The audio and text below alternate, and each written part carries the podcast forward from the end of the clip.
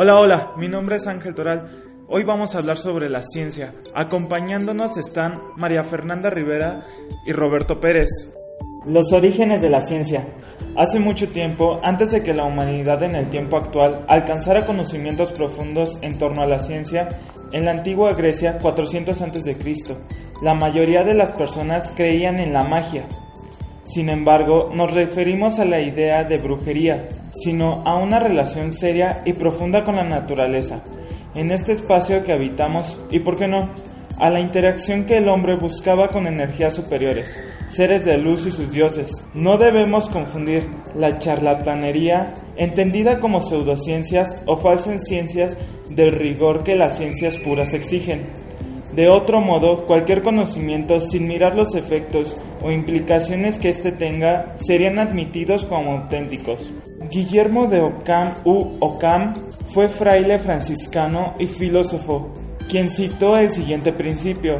En igualdad de condiciones, la explicación más sencilla suele ser la correcta. Esto quiere decir que cuando dos o más explicaciones o teorías son conducentes a un mismo fin o consecuencia, la teoría o la explicación más simple tiende a elegirse como la correcta y no la que pudiera ser más compleja, mas no un principio irrefutable, ya que la explicación más sencilla es la más probable de ser la correcta, mas no necesariamente verdadera.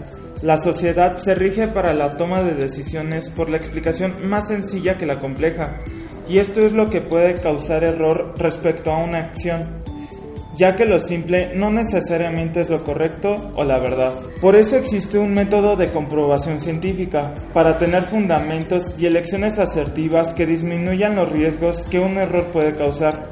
En la ciencia, este principio se utiliza como una regla general para guiar a los científicos en el desarrollo de modelos teóricos como punto de partida, pero después debe de perfeccionarse llamarse por ensayo, error o ley de causa y efecto.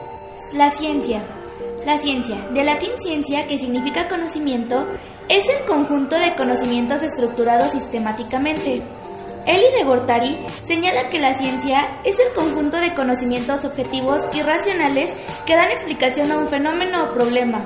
El primer problema, por designar de algún modo, en la ciencia es justamente ese, es decir, que debemos encontrar un problema que amerite su estudio en aras de buscar una solución, explicación del mismo. Spengler señala que ciencia no necesariamente implica desarrollo, evolución y progreso. Depende de los usos que hagamos de ese conocimiento, ya sea evolutivo o involutivo. Se dice que los orígenes de la ciencia datan del año 600 a 300 a.C.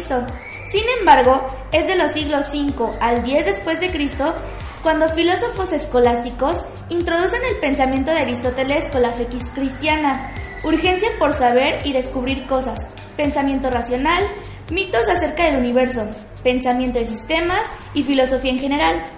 La ciencia se separa inicialmente de la filosofía en geometría, astronomía, mecánica, geografía, medicina.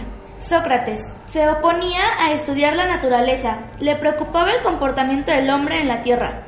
Platón se mostró hostil hacia la ciencia de la naturaleza, debido a que el mundo de las apariencias es engañoso. Aristóteles, 384-322 a.C. Pensador más influyente. El logro del filósofo consistió en apartar la explicación de los funcionamientos del mundo, de los dominios de la religión y la magia, y en crear un nuevo tipo de explicación. Una de las carencias de la ciencia griega, el concepto de la función social de la ciencia, es decir, mejorar el control sobre el mundo material, reducir la necesidad de la labor física. Quizá inevitable en una sociedad basada en la esclavitud, en la cual la ciencia fue un estudio liberal para las clases educadas. La ciencia es el conocimiento obtenido mediante la observación de patrones regulares, de razonamientos y de experimentación en ámbitos específicos, a partir de los cuales se generan preguntas, se construyen hipótesis, se producen principios y se elaboran leyes generales y sistemas organizados por medio de un método científico. Considera distintos hechos, que deben ser objetivos y observables. Estos hechos observados se organizan a través de técnicas, modelos y teorías, con el fin de generar nuevos conocimientos. Para ello hay que establecer previamente objetivos factibles de alcanzar hipótesis congruentes, manejo de variables y recursos, así como la elaboración de un cronograma y asegurar la corrección permanentemente de las observaciones y resultados estableciendo un método de investigación.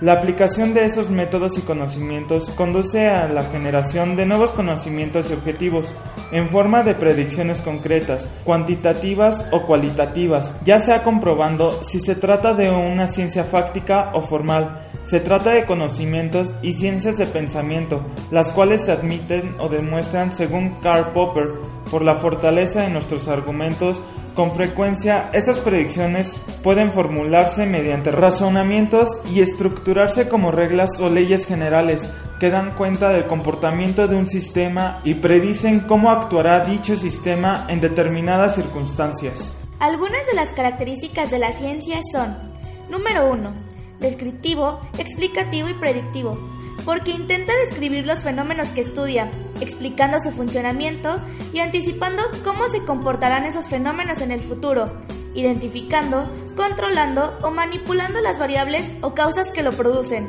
2.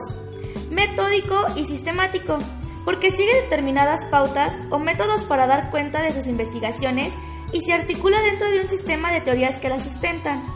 El 3. Contrastable, ya que sus teorías y sus métodos son públicos, 4. Claro y preciso, porque sus explicaciones deben estar exentas de toda ambigüedad. 5. Objetivo, para evitar por todos los medios la visión subjetiva del investigador. 6. Provisorio, porque el conocimiento probado hoy puede ser refutado mañana por un conocimiento superior.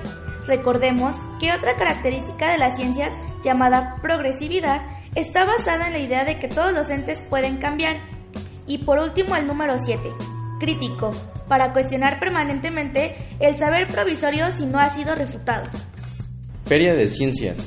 La Feria de Ciencias es un evento que se realiza año con año en Colegio Amauta, siendo ya uno de esos eventos tradicionales esperados por los estudiantes y padres de familia.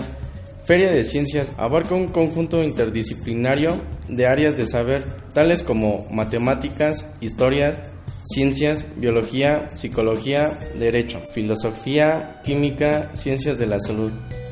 Una feria de ciencias es una exposición pública de proyectos científicos y tecnológicos realizado por estudiantes en las que estos efectúan demostraciones, ofrecen explicaciones o incluso responden a cuestiones respecto al trabajo expuesto, así como sus conclusiones sobre este y los métodos utilizados en su realización. En muchas ferias de ciencias podemos encontrar un jurado específico que selecciona y evalúa los trabajos, además de la posibilidad de que les sea otorgado un premio o recompensa a la mejor propuesta. Bueno, esto fue todo, los esperamos en la próxima cápsula.